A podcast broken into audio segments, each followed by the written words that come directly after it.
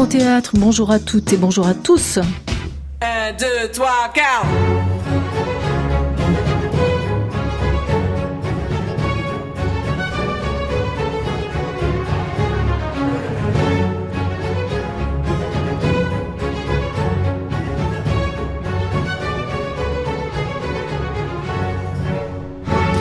La Maison de la Culture de Grenoble fête ses 50 ans. Elle n'est pas la seule dans ce cas, mais son histoire est singulière. La MC2, comme on l'appelle désormais, est bien plus qu'un théâtre depuis ses origines, origines qui datent en fait de l'immédiate après-guerre. Elle porte en elle les visions et les audaces, les contradictions et les renoncements, les mutations enfin d'un siècle, le XXe, qui fit du théâtre le fer de lance de l'émancipation des êtres. Dans ce qui s'est joué à Grenoble se lit le récit passionnant de politiques culturelles qui ont entremêlé volonté nationale et aspiration locale, militantisme du spectateur et suprématie de l'artiste créateur sur fond de décentralisation aussi conflictuelle que déterminée. La Maison de la Culture de Grenoble est un creuset où se sont affrontés l'utopie et le réel. Nous sommes pour en parler en compagnie de Catherine Tasca, ancienne ministre de la Culture et directrice de 1973 à 1977 de cette maison particulière. C'est avec elle que nous ouvrons à sa lettre G comme Grenoble, notre encyclopédie en mouvement du théâtre, qui rejoindra dans ces dernières minutes au téléphone l'actuel patron de la MC2, Jean-Paul Angot. Nous sommes ensemble jusqu'à 16h. Bienvenue. Comme on l'a fait jadis pour l'enseignement, il s'agit de mettre la culture à la portée de tous. L'essentiel des maisons de la culture, c'est la décentralisation, la fin du privilège parisien et le développement en province de foyers de diffusion, mais aussi de création artistique. La conquête progressive d'un public qui n'allait ni au théâtre, ni au concert, ni en musée, parce qu'il n'en avait pas la possibilité matérielle ou parce qu'il pensait que cela ne le concernait pas.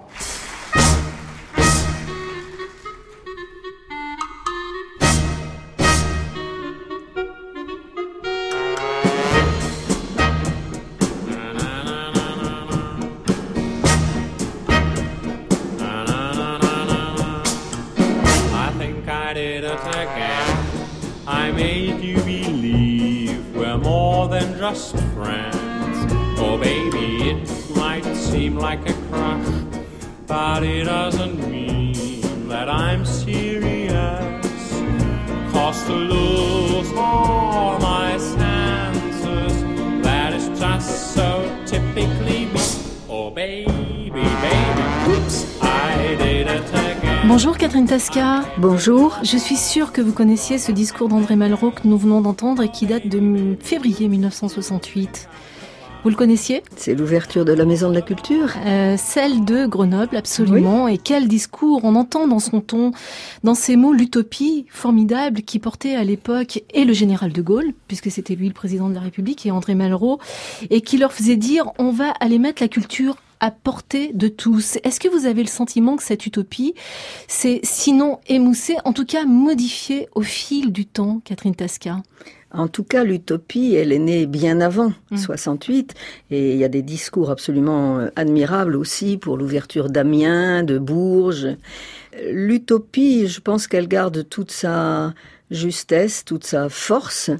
Elle ne s'est pas émoussée, elle s'est un peu noyée dans la confusion des objectifs. À cette époque, à l'ouverture de la Maison de la Culture de Grenoble, il y avait d'abord une, j'ai presque envie de dire, une collusion absolument euh, euh, remarquable entre les élus locaux, au premier rang Hubert Dubedou, et les professionnels.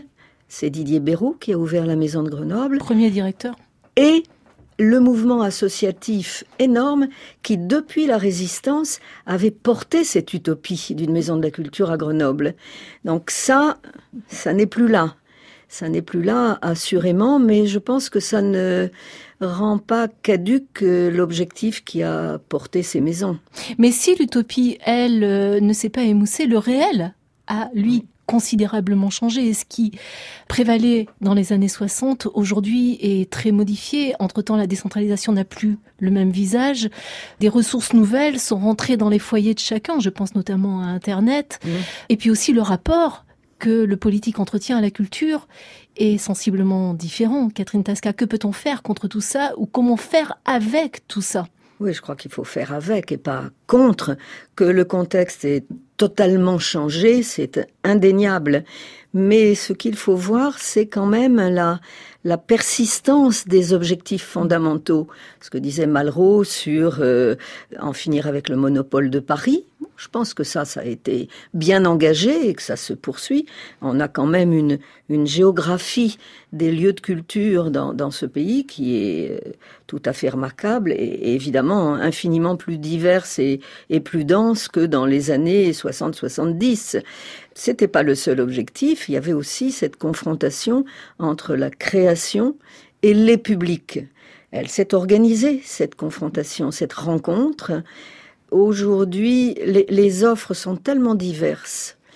Moi, je pense euh, très sincèrement que si le, le, le territoire s'est tellement enrichi d'initiatives culturelles, c'est en grande partie grâce aux maisons de la culture. Plus qu'aux centres dramatiques nationaux Qui ont les centres dramatiques euh, y ont joué leur, part, c'est certain, mais une idée très forte des, maisons de la culture, c'était la pluridisciplinarité. On leur l'a fait souvent le, le reproche d'être trop théâtre et pas assez euh, tourné vers les autres formes d'expression.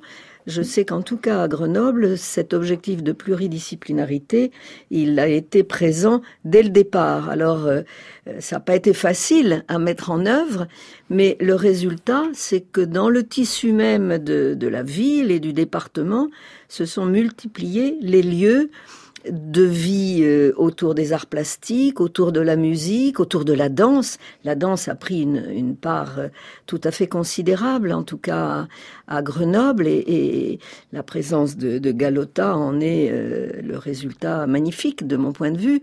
Voilà, donc cette pluridisciplinarité, elle était essentielle parce que la vie artistique dans, en province tournait en effet beaucoup autour des soit des centres dramatiques quand on avait la chance d'en avoir un, soit des théâtres municipaux. Mmh avec le passage des tournées. Donc ça a été essentiel dans ces années, euh, de la moitié des années 60 jusqu'à la fin des années 70, d'ouvrir sur les autres euh, disciplines. C'était essentiel pour la vie artistique, c'était essentiel aussi pour la, la mise en appétit des publics et l'ambition, c'était de créer des passerelles, que celui qui venait pour le cinéma soit assez mis en mm. appétit, assez curieux pour aller aussi au théâtre et vice-versa. En même temps, ce qui est très étrange, Catherine Tasca, c'est que ce qui a été pensé comme une complémentarité et un enrichissement de l'offre en direction du public mmh. peut être aujourd'hui vécu par les artistes eux-mêmes qui dirigent les centres dramatiques nationaux et les intendants, puisqu'on les appelle comme ça, qui dirigent les scènes nationales ou les maisons de la culture, comme une mise en concurrence. C'est-à-dire qu'on prend Apple pour habiller Pierre. Enfin, on, on entend un petit peu ça maintenant.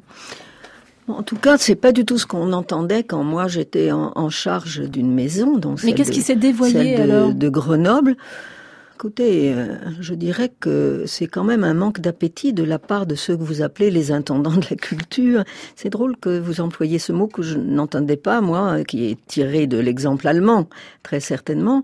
C'est un manque de curiosité. Je pense que ceux qui sont vraiment engagés dans le projet Maison de la Culture, tel qu'on l'imaginait, qu'on le rêvait aux origines, n'avaient qu'une envie, c'était de faire euh, rencontrer euh, les meilleurs des artistes dans les domaines les plus divers. Aujourd'hui c'est vécu comme une concurrence, je pense que on fait fausse route. Il faut simplement savoir organiser les échanges et c'est possible. Je pense que euh, on a vu certains artistes, monde de la danse, de la musique, euh, du théâtre, se frotter les uns aux autres et en tirer un grand bénéfice pour eux-mêmes. Aujourd'hui, les, les artistes eux-mêmes ne se cloisonnent pas dans une discipline. Ils sont au contraire euh, à la recherche de tout ce qui peut faire euh, passerelle, de tout ce qui peut faire échange. Donc euh, cette critique de la mise en concurrence ne me paraît pas justifiée, même si la concurrence est un, un, peu un, monstre qui, qui fait peur à tout le monde dans tous les domaines, et en particulier dans le domaine économique.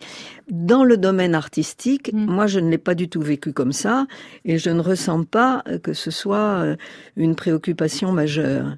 Alors euh, il y a la compétition pour les moyens, ça c'est indéniable, c'est indéniable, mais ben, il appartient aux politiques euh, nationaux ou locaux de, de ne pas jouer de cette mise en concurrence et d'assurer euh, un développement euh, aussi prospère que possible de, de, de chaque discipline. Il n'y avait pas du tout cette idée de Oui. compétition entre les arts à l'ouverture des maisons de la culture, pas du tout. Je parle plus de compétition entre les labels que de compé- compétition entre les artistes, euh, Catherine Tasca. C'est-à-dire qu'en fait, on Moi, sent je- bien que les directeurs de centres dramatiques nationaux se sentent menacés parce qu'on entend beaucoup dire il faut arrêter de mettre des artistes à la tête des CDN, des centres dramatiques nationaux, mettons-y des, euh, des. Des animateurs, oui. des intendants, je reviens au mot, Oui. qui, qui- qui est un mot euh, qui n'est pas un gros mot du tout. Hein. Et donc, ils se sentent assez euh, fragilisés par rapport à tout ça. Personnellement, je, j'ai un point de vue assez négatif sur la politique des labels. Je pense qu'il y a trop de labels, qu'on s'est enfermé dedans, alors qu'on travaille sur une matière euh, qui doit rester vivante, qui doit rester souple, je dirais transformable. Et je pense que, évidemment, pour le ministère, c'était une solution technique, technocratique, euh, euh, qui facilitait la vie parce que avec le label va un certain type de, de convention, de mission, et on cadre tout ça, et chacun doit rentrer dans sa boîte. Je pense pour ma part que ça n'a pas été une évolution positive, la multiplication des labels, alors qu'aujourd'hui, suivant le label dans lequel vous êtes tombé, vous soyez défiant à l'égard des autres, c'est vraisemblable, hein. Euh, chacun défend euh, sa place au soleil, c'est quand même un manque de vision globale. Tout ça doit euh, concourir à une même entreprise qui est belle, qui est de faire partager la, la culture, euh, le monde des arts euh, au plus grand nombre possible de, de nos concitoyens.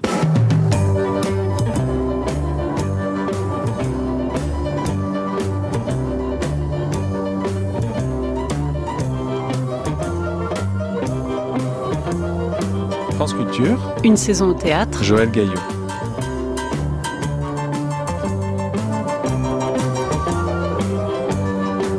Propose, Catherine Tasca, de faire un petit saut en arrière. Revenons vers le 14 mai 1965. Ce jour-là, le général de Gaulle lui-même, puisque tout ça a quand même lieu grâce à lui, hein, les maisons de la culture, dans les années 60, le général de Gaulle visite la maison de la culture de Bourges et Mm. voici ce qu'il y dit. La culture, dans notre monde moderne, ce n'est pas seulement un refuge et une consolation au milieu d'un temps qui est essentiellement mécanique, matérialiste et précipité. C'est aussi la condition de notre civilisation. Parce que si moderne qu'elle puisse être, et si plus moderne encore qu'elle doive être, c'est toujours l'esprit qui la commandera. L'esprit, c'est-à-dire la pensée, le sentiment, la recherche et les contacts entre les âmes.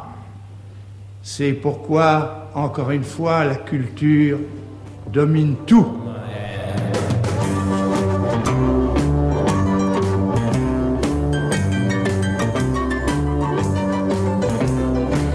Évidemment, grand respect hein, devant ce que dit euh, le général de Gaulle, Catherine Tasca. Je suis sûre que vous connaissiez aussi ce discours.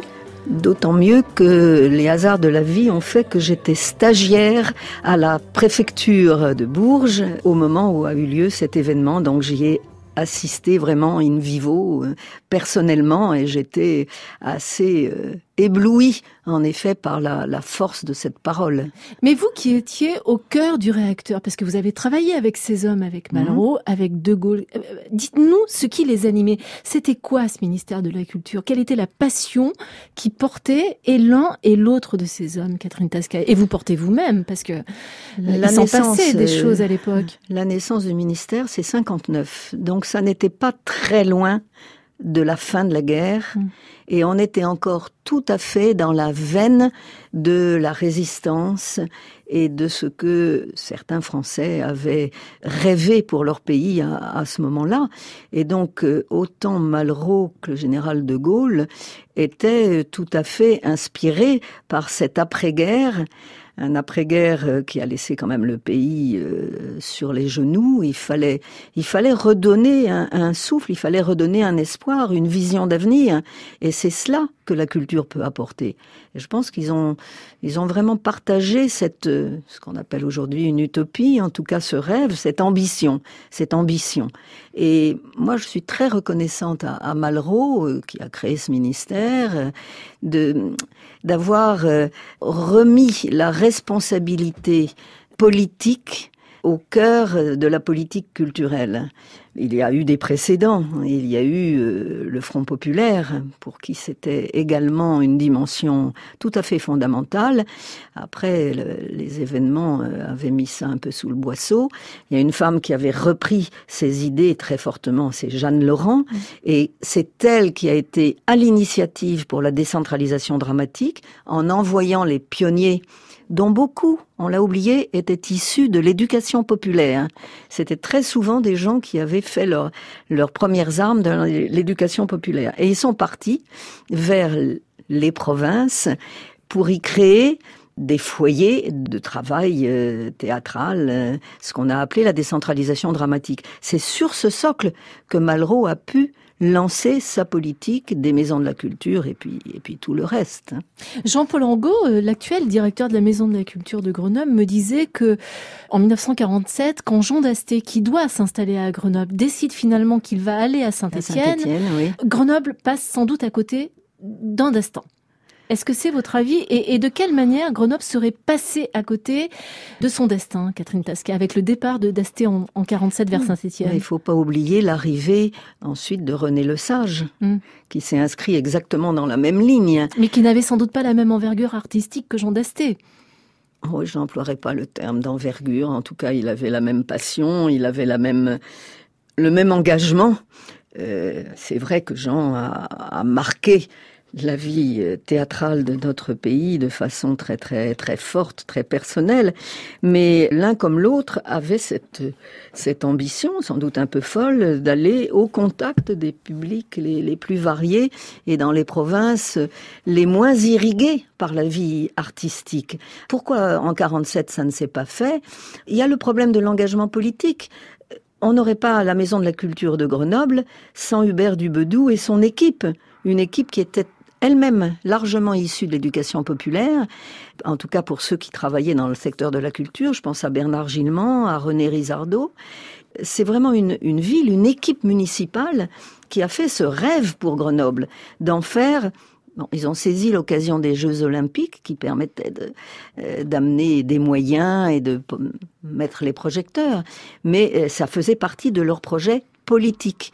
Je doute qu'en 47, la municipalité de Grenoble ait partagé cette ambition-là. Mmh. Alors, j'ai en main, Catherine Tasca, je ne sais pas si vous l'avez eu, un numéro formidable de la revue d'histoire du théâtre. C'est le numéro 279 qui s'intitule Maison de la culture de Grenoble, 1968, de points, un édifice des utopies. Et dans ce numéro, je lis L'équipe de Didier Béraud, premier directeur, donc vous le disiez, de la maison, puis celle de Catherine Tasca, allait connaître toute une série de désaveux et prendre de plein fouet le vent d'une révolte dont on sait qu'elle ne fut pas tendre avec la génération de l'après-guerre, y compris celle qui avait défendu ardemment les valeurs de l'éducation et du théâtre populaire. Mmh. À l'extérieur, certains allaient très vite regretter que la Maison de la Culture n'ait pas réussi son pari d'ouverture au monde ouvrier ou lui reprocher d'être devenue un immense temple de Moloch, élevé au dieu culture qui a centralisé toutes les actions culturelles. On a envie d'en savoir plus. Quelle était cette révolte et pourquoi ce reproche, Catherine Tasca? Le reproche, il est à la fois fondé et, et il ne l'est pas du tout. Mm. Moi, je considère que les maisons de la culture ont fait faire un grand pas à la démocratisation culturelle, parce que le nombre de nos concitoyens qui ont enfin pu goûter au plaisir euh, des arts, de la culture, de la littérature, des galeries de prêt, est infiniment plus grand qu'il ne l'était avant la création de ces établissements. Mais c'est vrai que très vite, elles ont subi, ces maisons, et y compris la mienne à l'époque, la critique d'un certain élitisme ou d'un embourgeoisement ou d'être des institutions officielles. Je trouve que c'est très injuste. C'est très injuste parce que en réalité, le travail qui s'y faisait essayait de marcher sur les deux pieds, sur les deux jambes, et de mener à la fois le travail euh, de diffusion et de création artistique avec la plus haute exigence de qualité, et en même temps d'aller au contact des populations et de leur donner l'occasion de la découverte. Il faut aussi se remettre dans le contexte de 68, Villeurbanne, et tout le débat qui s'est développé en opposant ce qu'on appelait l'animation, l'action culturelle et la création. Et les acteurs des années 70, les années que moi j'ai vécues dans, ce milieu-là, étaient soit d'un côté, soit de l'autre. Et ils n'ont pas réussi à imaginer ensemble comment avancer sur les deux fronts en même temps. C'est un des regrets que j'ai personnellement pour la politique culturelle de notre pays et pour ces établissements. Il fallait euh, à tout prix euh, que les uns l'emportent sur les autres. Et c'est la création qui, dans les années où j'étais à Grenoble, l'emportait. C'est une opposition qui a fait beaucoup de mal à la politique culturelle. Je ne dis pas qu'il est facile de concilier les deux objectifs, mais au moins faut-il y travailler et considérer que ça fait partie du même projet. C'était mon point de vue. En tout cas, ça n'était pas le point de vue de la majorité des professionnels. Et je ne suis pas sûre qu'on soit sorti de cette ligne de fracture, d'ailleurs, euh, Catherine Tasca, qui continue, Oui, qui continue à faire du mal, qui continue à aggraver les, les- les guerres frat- fratricides. Euh, et je reviens à, à André Malraux, qui, je crois, appelait au choc esthétique. Oui. Euh, ce qu'aujourd'hui un jeune Julien Gosselin, metteur en scène, peut dire, euh, ce qui se joue aujourd'hui dans le débat sur les- la, la nature de ces maisons, que ce soit les maisons de la culture, les scènes nationales, les centres dramatiques nationaux, c'est bien ça, c'est le choc esthétique contre l'éducation du public, l'action culturelle, l'éducation artistique. Et on a le sentiment qu'on n'arrive pas à sortir de ce dilemme, qu'on n'arrive pas à Mhm. sortir de ce débat qui est intenable. Oui, chacun défend son, son territoire. Moi, je suis pour que la création tienne une, une place absolument centrale dans la politique culturelle et dans la vie de la cité. Je crois que c'est vital. Et pourquoi j'ai tant aimé être à Grenoble, c'est que j'y ai vécu des années où l'art était présent, y compris dans la rue, pas seulement dans nos établissements, et où il y avait vraiment une volonté de présence de la création artistique au plus haut niveau dont acte, et c'était parfait. Mais dans le même temps, cette ville travaillait ardemment à trouver le moyen de faire partager ce plaisir-là à la grande euh, majorité de la population. Ça n'était pas simple. Ça se heurte à une politique de l'urbanisme, ça se heurte à une situation économique qui ne facilite pas l'accès.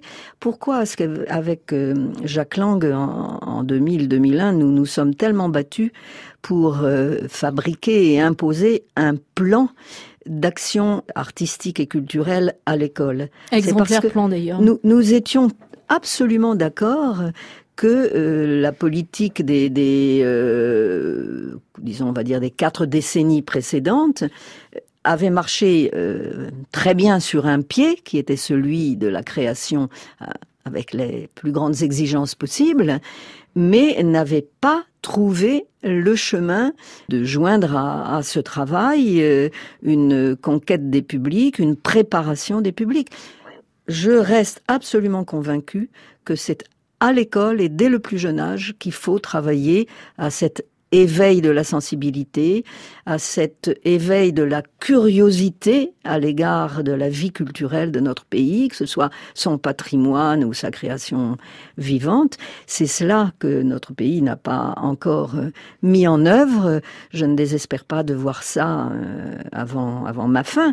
Ce que je constate quand même, c'est que beaucoup d'artistes ont pris conscience de cette nécessité et beaucoup de jeunes créateurs vont au devant des publics. Beaucoup travaillent avec les établissements scolaires pour essayer de créer ce déclic, cet appétit. C'est cela qu'il faut arriver à mettre en œuvre.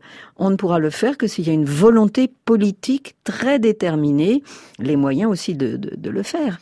On pourra le faire que si on a euh, sans doute aussi un président de la République qui est capable de parler de ce temps mécanique, matérialiste et précipité dans lequel nous sommes pris et de la culture comme étant le moyen de faire face à ce temps-là. Catherine Tasca. Aujourd'hui, pour parler de la culture, la, la, chose qui vient tout de suite à tous nos, nos politiques, c'est le numérique. Mm. C'est le monde euh, euh, virtuel. Alors, c'est important, mais pour moi, rien ne peut égaler la création vivante. Parliez du choc, le choc amoureux préconisé par, par Malraux, mais c'est le face-à-face avec une toile, c'est euh, la présence dans une salle de concert, c'est euh, la présence au, au théâtre. C'est vrai qu'on a besoin d'une parole politique forte qui endosse cet objectif. Pour le moment, l'objectif ne paraît pas très clairement endossé comme on l'a fait jadis pour l'enseignement. Il s'agit de mettre la culture à la portée de tous. L'essentiel des maisons de la culture, c'est la décentralisation, la fin du privilège parisien et le développement en province de foyers de diffusion, mais aussi de création artistique. La conquête progressive d'un public qui n'allait ni au théâtre, ni au concert, ni en musée, parce qu'il n'en avait pas la possibilité matérielle ou parce qu'il pensait que cela ne le concernait pas. Merci à vous, Catherine Tasca, d'être venue au micro d'une saison au théâtre. Nous ne nous quittons pas. Après ces mots d'André Malraux qui réinsuffle de l'utopie, voici ceux de Jean Polango, l'actuel directeur de la Maison de la Culture de Grenoble que nous avons joint au téléphone. Je pense que le temps passant, à l'épreuve de l'évolution sociétale, le fait artistique comme le fait culturel se doit d'être aussi euh, revisité, re-questionné. Donc les fondamentaux qui sont la liberté de création, la possibilité de prendre la parole, la possibilité aussi de d'être une forme de laboratoire démocratique restent entières. Pour autant, il faut aussi tenir compte des évolutions des pratiques et des gens en général et d'évolution de la société. Donc il y a quelque chose qui est en train de discuter entre l'aspect vertical de l'œuvre opposée vers laquelle on va ou vers le pouvoir vers lequel on va et une forme de transversalité qui s'installe et de participation. Donc c'est ces deux tensions qui sont en, en cours. Mais au bout du compte, tout ça est affaire de démocratie et de liberté de création. Mais est-ce qu'on peut s'adresser au plus grand nombre de la même manière en 2018 qu'on le faisait en 1968 On peut en tout cas en avoir l'intention, mais on va utiliser probablement d'autres formes. Pour autant, la question du spectacle vivant, de l'instant, du, moment particulier, lui reste entier. Et ça, ça traverse le temps. C'était même déjà euh, à l'époque des Grecs. Donc ça, ça, ça va pas s'arrêter pour autant. Après, c'est comment on convie, comment on s'adresse, comment on incite, comment on facilite le chemin. Et là, on a d'autres techniques, c'est sûr. On a envie de dire des scènes nationales comme des centres dramatiques nationaux, qu'ils sont comme le roseau, ils plient, mais ne rompent pas. Comment expliquer cette résistance? Parce que ce sont des lieux de convocation du vivant, parce que ce sont des lieux de parole, parce que ce sont des lieux de pratique, parce que ce sont des lieux de refuge aussi. Et puis aussi parce que je pense que l'artistique, l'art préexiste à la culture. Et donc c'est cette chose-là qui est, forte. Donc de toute manière, oui, c'est l'image de roseau, elle est, très belle, ça peut plier, mais ça ne rompt jamais.